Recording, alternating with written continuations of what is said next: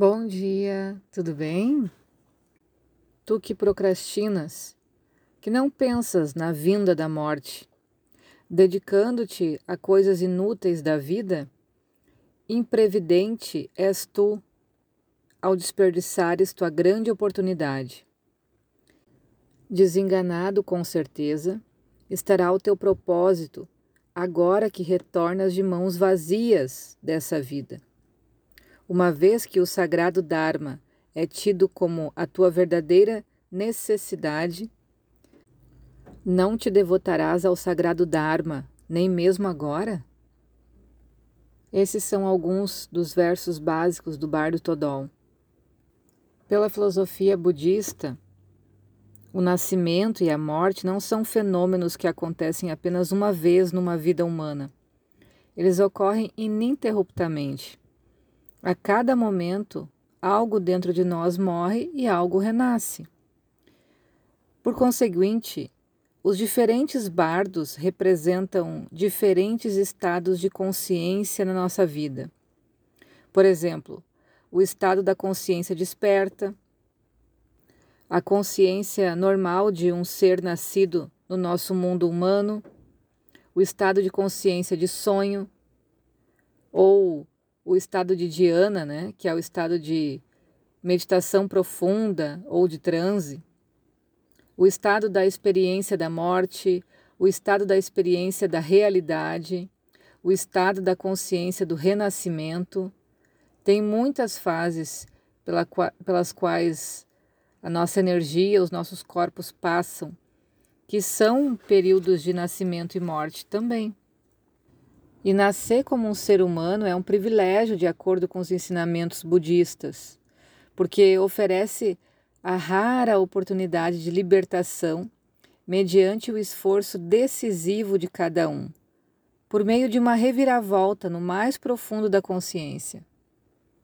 Lá nos primeiros áudios eu falei bastante sobre a parte da vontade, da ação discriminativa, né?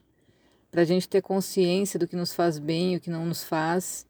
Então, esses estudos nos levam para a responsabilidade de que é um privilégio a gente estar tá aqui e a gente poder ter consciência para agir dentro das nossas escolhas. E o Lama Kazi Dava Sandup nos diz: ó, agora, quando o bardo da vida desponta em mim, ele está se referindo ao nascimento, quando a gente passa ah, no processo de nascimento, né? Após abandonar a indolência, já que não há tempo a desperdiçar na vida, que eu atentamente entre no caminho da escuta, da reflexão e da meditação, de modo que, uma vez obtida a encarnação humana, tempo algum seja perdido com distrações inúteis. É interessante perceber o quanto que essa essa linha mais oriental já tem consciência desse processo das reencarnações, que vai nascer, que vai morrer, e já coloca objetivos, né? Já se coloca a serviço no momento do nascimento, para que não perca essa consciência. A escuta, a reflexão e a meditação são os três estágios do discipulado.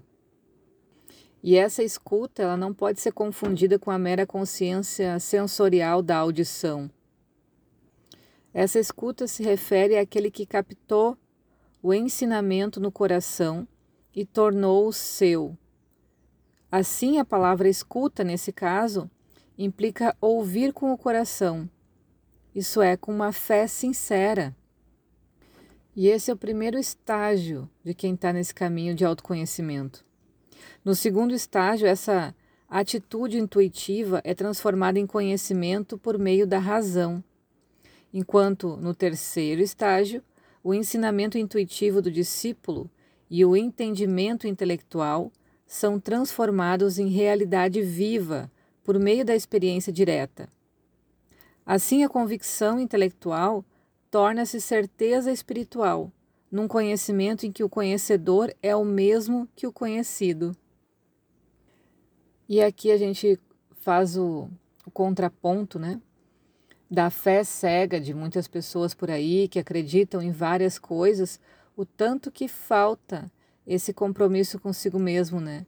O quão distante que se está do próprio espírito para que ele possa seguir, que é um comportamento natural do ser humano, seguir e obedecer a uma ordem, mas não uma ordem qualquer de alguém que vem de fora, a ordem do seu próprio espírito, né? Porque ele ouve, ele recebe a intuição e ele pratica aquilo que ele está falando. E de novo a gente vê aparecendo o processo da parte intelectual, da razão, do estudo. Então eu vou ouvir, eu vou ser inspirado, vou ser instruído para que tipo de estudo eu posso ir me desenvolvendo. Vou praticar, vou estudar, vou fazer o meu papel de transformar esse ensinamento no meu corpo, na matéria, e aí sim isso acaba virando um processo de sabedoria, né? Dessa forma, nenhuma ilusão criada na mente pode exercer poder sobre cada pessoa.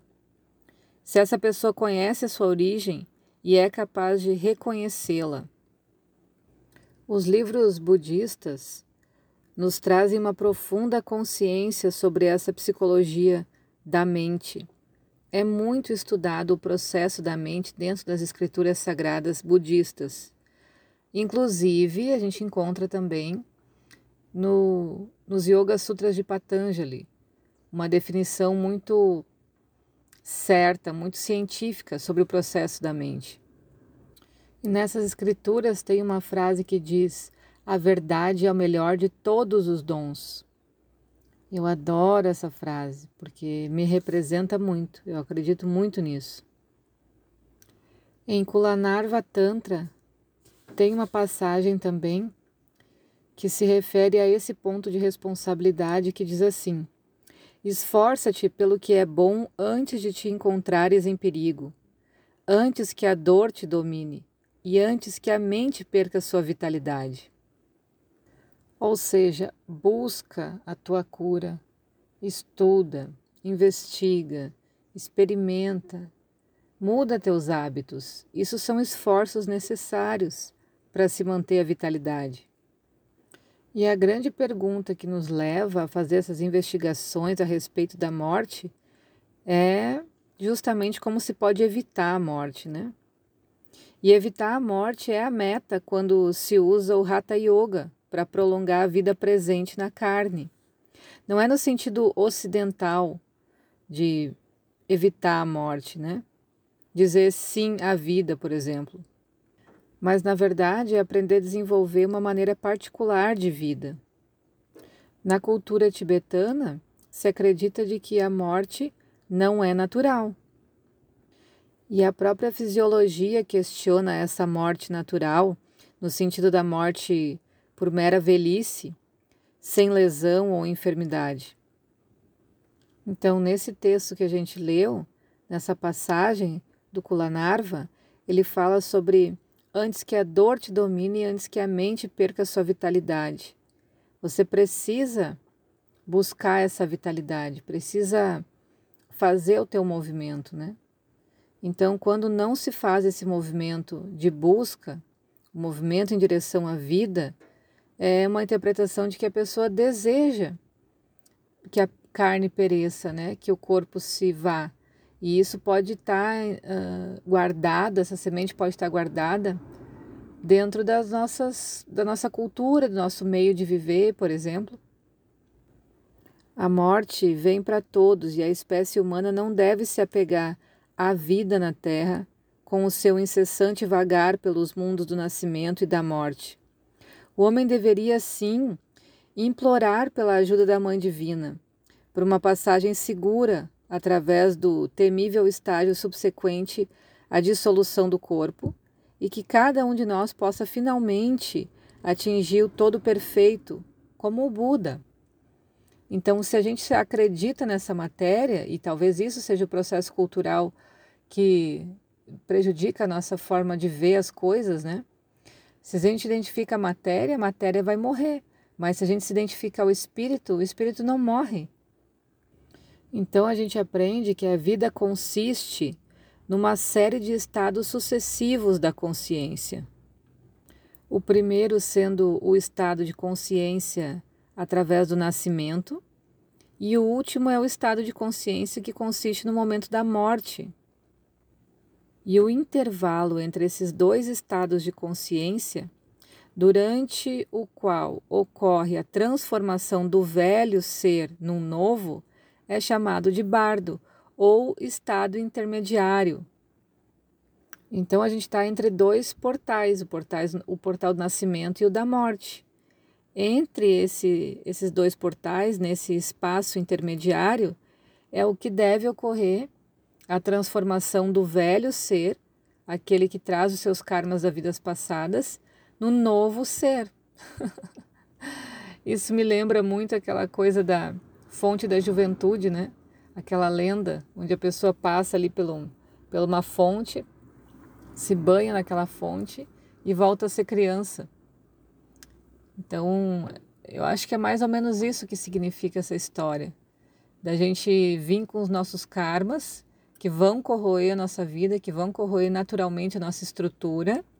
Porém, a gente tem o livre-arbítrio, a escolha, como nascido no formato de ser humano, de fazer essa transformação. Essa transformação que lembra a cor roxa, né, ou púrpura, e que lembra o sétimo chakra, é quando a gente aprende a ouvir a consciência divina ou a voz do nosso espírito. Então aí sim é possível fazer essa transformação sem apego à matéria e aí a gente vai rejuvenescendo. Eita! Por hoje é isso. Beijo.